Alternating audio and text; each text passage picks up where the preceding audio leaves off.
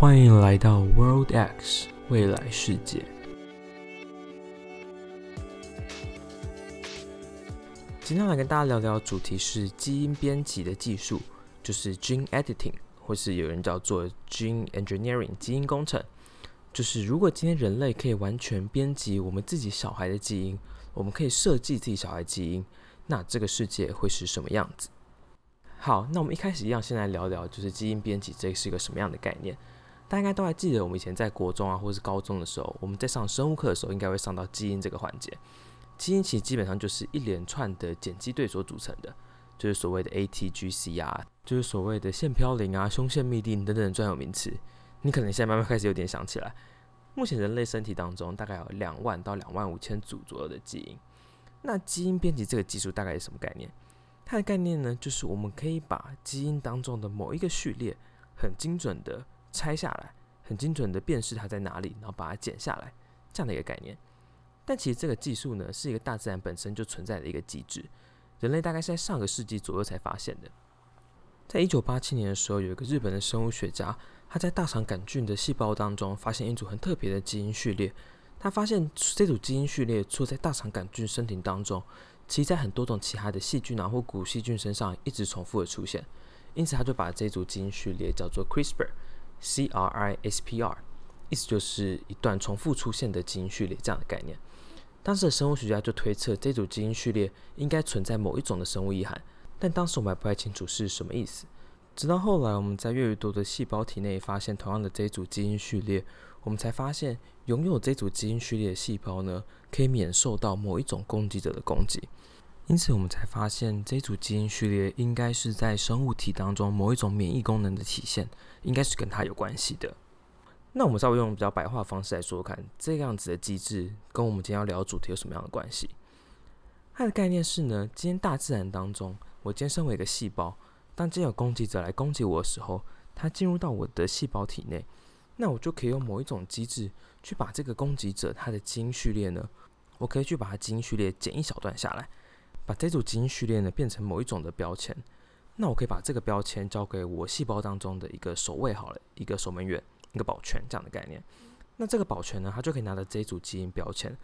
它就会不断在我细胞当中去巡逻。如果说今天又有一样的攻击者进到我的细胞里来，那我的保全便会把这个攻击者的基因序列很快速的扫描一次，然后看到说，诶，它当中有一组符合我身上这个基因标签的基因序列，那我就可以直接把这攻击者的基因直接把它剪断掉，那它就没有办法发挥它的攻击作用。这个技术的特点在于。它是一个非常精准的一个技术，还有很高的精准度。就像刚刚那个例子，只要我拥有这个目标的基因标签，我把它贴在一把剪刀上面，我就能够在攻击者这一连串的基因序列当中，精准定位出这个目标在哪里，然后就可以直接把它剪断。这个就是本来在我们生物体当中存在的一种自然的保护的机制。那这个技术、这个机制可以被我们怎么样利用呢？我们刚刚不是提到，我今天可以把它的基因序列剪断吗？那其实生物体当中这件事情是一直在发生的。如果今天的基因序列被剪断了，它有断裂的情况发生的话，那我便需要造一组新的基因，把这个被剪断的地方重新补起来。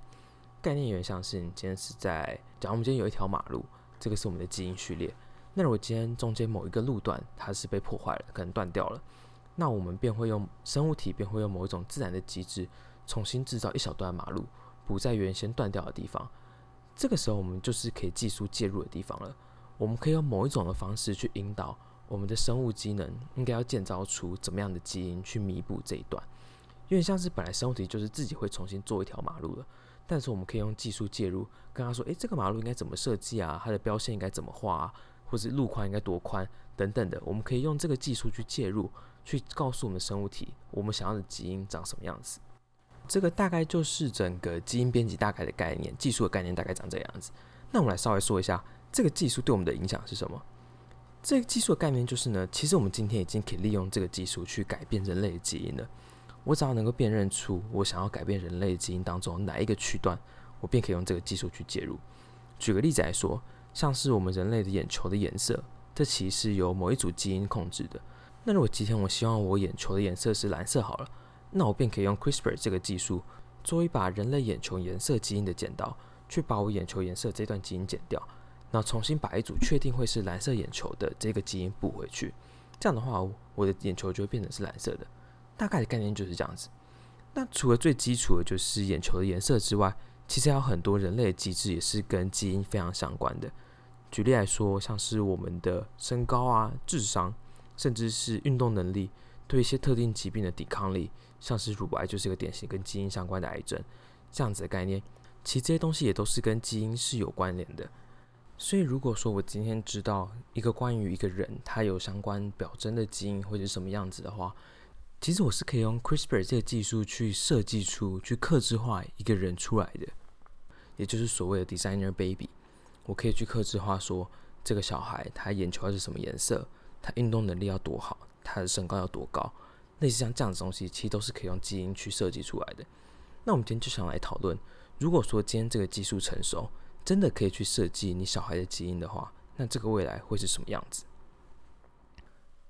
首先，我们来设想一下，如果今天所有的小孩在出生的时候都是使用 CRISPR 这个技术去做生育的话，那今天生小孩这件事情，它会变成是一个怎么样的过程？可能在这个未来当中呢，人就不需要通过自然的交配方式去达成受孕，我们可能会变成一个完全是使用人工受孕的一个世界，父母双方可以提供精子跟卵子。我们用生物的技术去将所有的基因序列扫描过一次，接着我们便可以开始设计自己的小孩。我们可能可以从一些最基础的眼球颜色啊、肤色、身高开始设计，再来可能就会到可能像是智力发展、运动能力，甚至到疾病的免疫力的挑选。可能整个过程会变得有点像是吃 buffet 的感觉，你可以多一点这个，多点那个，少一点这个基因，多一点那个基因这样的概念。确定我们所有的基因组合之后，我们再将受精卵放进母亲的子宫，等待受精卵发育。未来可能所有生育小孩的过程，都会像是在尝试试管婴儿这样的感觉。那我们接着聊聊看，如果今天真的所有人都可以完全设计自己的小孩，那最关键的地方就在这里。在这样的基础下，会不会存在某一种的规则或者是限制？应该说，我们会怎么样去管制这个技术？初步设想看看。如果今天我们只是将眼球颜色做调整，可能我把蓝色变成棕色，把棕色变成绿色，那可能其实无伤大雅，这就是你个人的偏好而已。但如果今天我们是将一些对疾病的抵抗力的提升，例如像是我们可以编辑人类的致癌基因，像刚刚前面提到的可能乳癌，我今天可以让所有人，让拥有这个基因的人都未来得到乳癌的几率可以降得很低，那这样子的话，可能大家都是能够支持的，毕竟它是把一个疾病的可能性降低。但如果我们再想想看，如果今天是我们可以去调整一个人的智力发展、他的运动能力、他的长肌肉的生长速度，这样子的基因编辑，那可能就会是变成比较有争议的地方。究竟我们应该要如何去管理这个技术？那我们这边想到几个比较可能的方式，也跟大家分享看看。我们现在想想看，一种最极端的方式，如何去管制这样的基因？一种最极端的方式，在最自由的状态下的话，它就会是完全的自由市场。它的概念就是呢，我完全就是看今天要制造这个基因需要多少的成本，跟市场的需求有多强烈，来去做这个基因的定价。概念也像是，假如我今天是改变眼球的颜色，这个基因可能它设计起来也比较简单，所以没什么难度，所以它可能售的价格就比较低一点。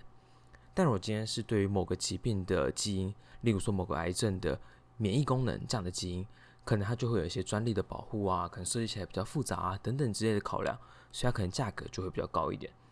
如果我们按照这样的机制去做基因的管制的话，那在这样机制呢，其实可能会发生一件比较让人恐惧的事情，就有点像是今天的阶级的复制会更完全的体现。优生学的概念将可以通过资本的力量去实现。就是呢，当今天有钱人家中的小孩，想象我今天是有钱人，我今天要我小孩出生的时候，当然是让他在各个基因的能力上都把这个能力值点满，可他今天可以长得又高，运动能力又好。又对很多基因遗传的疾病都可以免疫，智力发展也很健全，等等等等的，所以我可以让我的小孩在出生的时候呢，就可以拥有更好的基因、更好的生物能力。那这个时候其实就会有一点优生学的概念。我今天如果因为我现在这个状态的资本力量不够，我就让我的小孩在刚出生的时候就便没有办法跟其他人的小孩去做竞争，可能是一个不平衡的状态，比较不公平的状态。这可能就是在第一个模式完全自由市场情况下会发生的一个结果。那自由市场是一个极端的情境嘛？那我们来看看，在光谱的另外一端，就跟自由市场完全相反的机制，就是完全的独裁、完全的管制的方式会是什么样子？想象一下，当今天所有人类基因都可以已经被设定、被设计，那最极端独裁的方式呢？可能情况就会是这样子。我想象可能就会有某一种可能中央啊或者集中的权力，它可以去指派什么这个基因的归属权是属于谁的。就想象你假如今天有个国家好了，我今天预计我这个国家在二十年后的未来，我需要从事某一种任务，可能像是星际开发好了，那我就需要有一批具有非常优秀运动能力跟健康状态的人。那这个国家最极端的状态，我可能就会去指派今年所有出生的小孩都必须配置强化运动能力的基因，跟克服大多数疾病的基因组合。所以在这个情境下，所有的小孩的基因组合都是被指派的，都是被管制的。所以，我们可能会发生的情况就是，我们会按照未来的工作分配啊，或资源的需求等等的方式，由某个中央或者集中的单位去管理这件事情。那这个未来其实也同样让人有点担心。如果今天真的是这样子的未来，那这样子每个人真的还是一个独立的个体的存在吗？这可能是会是个比较冲突的地方。想象一下，我今天我出生的时候，我基本上就已经被这个中央的单位。赋予某一种的意义，某一种的目标，所以我基因组合就长这个样子。那这样子，我真的还是一个独立的个体吗？这个我觉得是在这个未来当中比较令人会担心的地方。哦，那我们现在基本上讲完两种最极端的一个管制的状况，从最自由的完全市场的机制，到非常集中、非常独裁的机制。那我们再来可以来讨论看看，在这个光谱中间啊，有没有什么样的管理方式，其实也是我们可能会采行的。那我这边想到三个我觉得比较有趣的机制，跟大家分享看看。第一个就是所谓的基础配置，第二个叫做父母基准制，第三个叫配点制。这三个方式是我觉得蛮有趣的，来跟大家讲讲看。首先是第一个叫做基础配置制，这个制度的概念就有点像是我们现在的最低收入保护的这个机制。当今天所有人类小孩都是可以自由配置基因的时候，就像我们前面提到的自由市场的机制，那可能就会造成资本啊、经济能力成为一种较不公平的存在。那政府这时候可能就可以扮演一种居中协调的角色。我可以确保每一个人在出生的时候都可以拥有最基本的基因配置。举例来说，我们可能可以设定今天所有人不管在任何情况下，今天任何一个人在出生的时候，他都可以具备一百八十公分的身高、一百四十的智力，然后多少的运动能力，以及对哪一些可能基础的疾病是拥有免疫能力的。那我至少我们可以确保所有人在一定的基本的水平之上，我们可以达成一致的公平。那在此之上，我们可能再可以用可能像是刚刚提到的自由市场的机制啊、方式等等去实现。这可能是一种辅助的机制，是我们可能会采行的。好，那第二种机制就是所谓的父母基准制。那这个概念是什么意思呢？这个概念其实就有点像是我们现在自然生产小孩的概念。自然生产之下的小孩呢，基本上我们所有的基因都是由父母双方决定的，会由父母本身的基因去做组合配对而形成。所以父母基准制的核心就是。我们是以父母的基因作为设计的标准，只能在父母基因的一定范围内做调整。举例来说，好，以我自己的爸妈来说，好了，可能我爸运动能力是 B 加，然后我妈的运动能力是 C 加，那可能在这个基础之上，我父母在设计我基因的时候，不可能把我的运动能力设计成 A 加加，可能这样可能就是超出他们双方基因都太远了，所以这样子就有一个基本的限制存在。所以这个制度呢，概念就是我们允许父母可以在一定的自由的范围内，可以设计自己小孩的基因，但是不能完全没有界限的设计。我不能完全不考量我父母的状态。我可能呃，我的父母都是一百六十公分，那我希望我小孩长到两百二十公分，这可能就是一个比较超出范围的限制。所以，我们可以在保有一部分自然生产的概念之下，再加上一些可以自己设计基因的自由度的存在。其实这个机制的概念是长这个样子。好，那我们接着聊聊看最后一种基因设计的机制会是什么？这是我想到我觉得最有趣的一种方式，它叫做配点制。不知道大家小时候有没有玩过一些线上游戏啊？尤其是那种需要转职或需要养成的那种游戏。我自己想象就有点像是《风之谷》案例好了，这是我想到这个机制的出发点。大家还记得一开始你要创立一个角色的时候，一般这个角色会有几个面向的能力是你可以去做选择的。像以风之谷来说，可能就可以选力量啊、智慧啊、敏捷啊等等面向。你可以去设计说，我这个角色要有多少点的力量、多少点的智慧、多少点的敏捷。那这个方式最大的特色就在于，所有面向能力的组合都会是平衡的。意思是你今天要设定这个角色的时候，力量能力数值如果越高，那可能在智智慧的能力就会比较低。这就是配点制度的核心。你是必须在这几种能力之中去做取舍的。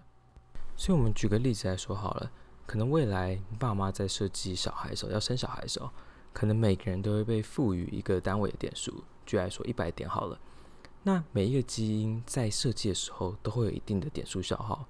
举例来说，可能今天设计眼球的颜色、肤色这种比较基础入门的基因，那可能就只需要消耗可能三点啊，或是五点。那可能运动能力这个可能比较进阶一点基因，可能就要耗上十点。那可能今天你需要对你想要对某一种疾病免疫，那可能这个基因就需要二十点。所以今天父母在设计这个小孩基因的时候，他就必须按照自己的想法、自己的价值观，去帮小孩去决定我应该要配置什么样的基因。可能我期待我小孩未来要打 NBA，那我可能就把所有的基因点数都分配在运动能力啊、身高啊、肌肉生长量这些单位上面。那可能我希望我小孩未来要当科学家。那我可能就会把我基因配置更着重在智力发展这一块，这就是基配点制度的核心。在自由设计配置基因当中，我们融合了一点平衡的机制在其中，确保每个人都不会是十项全能、什么都会的一个大魔王的存在。这是我觉得我想到的当中最有趣的一个方式。好，我们刚刚可能讲了蛮多，如果未来真的可以设计自己小孩基因的时候。这个未来会长什么样子？以及说它可能的一些管制的方式会是什么？我们从最自由开放的完全自由市场机制，到完全独裁的管理，到中央统一的分发制度，我们还额外探索另外三种的方式，包含像是基础配置，或者是父母基准，或者是配点制度。但其实我觉得这几种制度之间是可以相互融合、相互结合的，所以可能未来采取的方式就会是我可能混合基础配置跟自由市场制度。就很像是我们现在的经济体系，政府可以作为中央机制保护最低收入的标准这样的概念，所以这些制度其实都是可以相互融合的。所以我想象在这个未来当中，这些制度不一定一定只会选择一种，可能都会在每一种机制上面有一点不同程度的混合。好，那我们讲完一些比较有趣的管制方法之后，其实我们来看看，可能这个未来当中会面对什么样的挑战。我自己觉得最大的挑战就在于设计基因这件事情，它到底是不是一件正确的事情？单就生物学上的角度出发，今天我们人类基因基本上都是透过大自然的自然筛选啊，大量演化的结果。如果今天人类贸然的去做修改，设计自己的基因，其实我们难以确保这不会发生什么额外衍生的问题。举例来说，我们可能会认为说，诶，其实修改眼球颜色，这其实不是件很严重的事情。但说不定我们不知道的事情是。可能这个代表眼球颜色的基因，其实某种程度对于眼球的一种疾病也有一定的影响力。那可能我们做这样贸然的修改之后，反而会导致其他问题，这可能就是一个蛮严重的潜在的风险。撇除生物学上的限制，另外一个问题就在于，今天我身为一个人，但其实我身上的基因并不是我自己决定的，而是由我父母帮我决定的。那如果说我今天不喜欢这个设定，那这会不会是一件很吊诡的事情？举例来说好了。假如我爸妈今天把我的智力发展能力这个基因点满了，让我变成一个非常聪明的小孩，他可能，他们可能本来期待我长大之后可以当个科学家，但我在出生之后发现，诶，我自己的兴趣其实不在于科学的研究领域，我可能在打篮球啊，或是运动方面更有兴趣。那这样的基因组合是不是其限制了我发展的方向？在这种情况下，身为被设计基因的小孩，那他的权利是不是有受到影响？当然，这个状况在现在仍然会发生。举例来说，我很喜欢打篮球，但可能我的运动能力啊，我的身高就是不够。那这件事情我也没办法去怪罪我的父母，因为它就是一个自然选择的结果。但当今天是从原先的自然选择方法，变成它是一个有人为介入的决策过程，那这样的冲突可能就会发生一些矛盾。那再来，我们想想看，如果今天人类我们真的可以达成设计自己的基因，那我认为除了生物上的潜在风险，最大的风险还是在于，这个技术很有可能会变成一个拉大贫富差距的极端展现。设想我们今天所有人，尽管我们可能出生的背景啊、家庭的环境、我们所拥有的社会资本，大家都不太一样，但至少我们在生而为人的基础上，我们基本上是相差不远的。某种程度，所有人拥有的基因都是公平的，都是由我们父母经过自然的繁衍的过程而给予我们的基因。今天我会长多高，我会拥有多少的自然的运动能力、智力发展能力，基本上都不是我自己能决定，或是任何人可以决定的，它都是自然发生的结果。但如果今天它是变成是一个人为决策的过程，它变成是有人为摄入的这样的一个机制，那其实某种程度它就会有可能成为一种阶级复制的方式，它就会让今天所有人不一定都拥有一定翻身的机会。我们就举个例子来看好了。看看我们现在可能 NBA 的球员，我们就会举这个例子。其实我们现在知道很多 NBA 的球星，包含像是可能 LeBron James 啊、Dwyane、Kevin Durant 这些人，他们都是非常厉害、非常厉害打篮球的球星。但其实很多 NBA 的球星，他们当初出生的背景，其实很多都是在贫民窟，或者可能生活水准是属于比较低水平的一个社区。但他们凭借着自己的努力，达成现在的成就。但如果今天这件事情，他们的基因是被设计的，今天所有人基因都是由父母去决定的，那这些人他们出生在这些比较低生活水平的区域，他们真的还是有翻身的机会吗？还其实他们今天所有人的人生成就将会更受到先天条件的影响？单纯凭借后天的努力，将会更难实现这样的改变。所以，其实我们用这个例子就会发现。当今天这件事情真的发生的时候，设计基因真的发生的时候，其实除了生物学上的一些风险跟一些人为上的条件之外，其实我自己觉得最大的困难就在这边。今天如果它真的成为一种阶级复制的工具的话，那它将会是一个我自己觉得是一个蛮恐怖的一个未来。好，以上差不多就是我们这一集想要跟大家分享的内容。那我之所以想要做这一集内容，其实也是蛮有趣的。我大概记得，在我高中的时候，我们那时候生物老师，他是一个非常有趣的老师。我记得他那时候在上到就是基因啊、DNA 啊这个当这个章节的时候，他那时候就说了一个预言。他说，他觉得在我们这一群人的有生之年当中，一定可以实现一件事情，就是当人出生之后，我们可以用某种技术直接分析这个人的所有基因序列。那我们就可以去预测这个人他这一辈子会遇到的所有疾病的可能，或者是生理异常状况，我们可以把它全部盘点出来，包含所有的癌症啊、重大疾病啊，我们都可以用基因来预测出来。那个时候我听到他这样讲的时候，我还觉得只是在开玩笑诶。但其实后来念了大学之后，慢慢接触一些东西，尤其是看到像是 Twenty Three and Me 啊，或者是更多这种基因工程的公司的新创慢慢出来之后，才让我惊觉到，其实这个预言其实并没有想象中那么遥远。其实我们现在就已经具备一定的技术，是可以实现这件事情的。所以我就想来做做看，如果这个技术真的实现的话，那这个未来会是什么样子？那最后想来跟让大家自己稍微想想看，如果今天真的可以设计自己的基因好了，你会最希望自己拥有什么样的基因？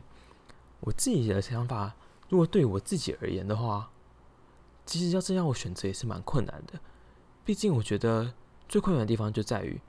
你今天在人生的不同阶段，你会希望拥有的基因其实会不太一样。想象我讲我今天是国中的时候，可能那个时候我最在意的，反而不是什么念书的能力啊或什么之类的，我更在乎的可能就是呃运动能力或者是身高这种东西。那可能我现在出社会在工作之后，我可能就反而没有那么注重所谓运动能力或身高，我可能更注重的就会是可能智力的发展，这可能就会是我在不同阶段我希望拥有的东西。所以我自己觉得某种程度来说。你其实很难决定一个人他到底拥有什么样的基因，因为他在不同的状态、不同的生命阶段的时候，他应该都会有不同的需求跟不同的期待。所以，其实想想这也是一个蛮有趣的一个问题。那如果你对于这节内容有什么样的新的想法或新的反馈的话，也欢迎你可以在你不同的平台上面留言让我知道，或是你也可以写信到我的信箱。那如果说你对于这个频道未来可以做什么主题，你有些想法的话，也欢迎你写信告诉我。那以上差不多就是我们这一集的内容，那就差不多到这边。See you in the future.